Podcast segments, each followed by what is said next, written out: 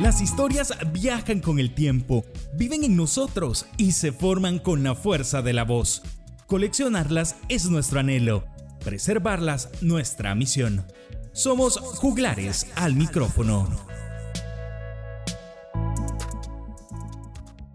Este episodio está dedicado a la belleza manifestada por medio de la palabra, prosas que guardan historias, evidencia de las voces que existen y se niegan a morir una colaboración para el proyecto Naga Ninemi.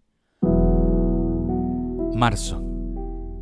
No se podría hablar de cosas sin importar, ni de versos, ni de muertos que solo las cenizas entienden, ni de viajeros solitarios hacia el destierro, ni de hojas secas, ni de sombreros lejanos, ni de legendarios kepis, ni de heredades que vibran, ni de confinamientos voluntarios, ni de reclusorios de locos, ni de curas extranjeros devorando al Dios vivo en la palabra, ni de carretas errantes, ni de taciturnos bueyes, solo del espectro, de una contienda, otra y otra, hasta brillar de la nada en nuestro cielo.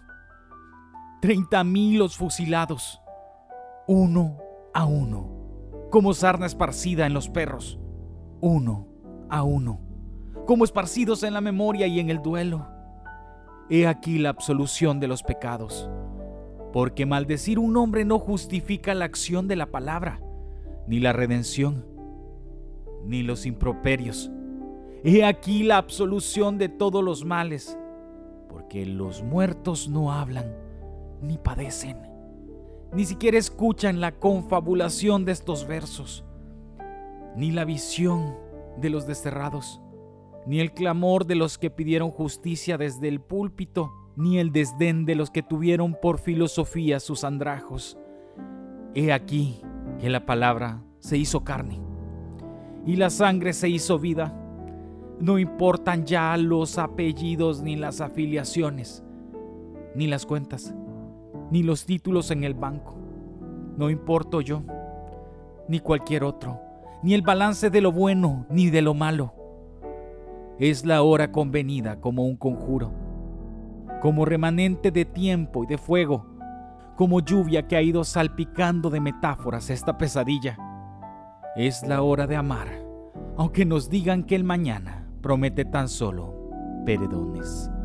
Es la hora de amar, aunque nos digan que el mañana promete tan solo los paredones. Todas las historias son importantes, que nadie te diga lo contrario. Tú tienes voz, hazte escuchar. Conviértete en un juglar al micrófono y comparte tu historia con nosotros. Contáctanos a través de nuestras redes sociales y conservemos juntos la memoria oral de nuestra era. Juglares al micrófono es una producción de El Salvador para el Mundo. Se autoriza la reproducción total o parcial del contenido de nuestros capítulos.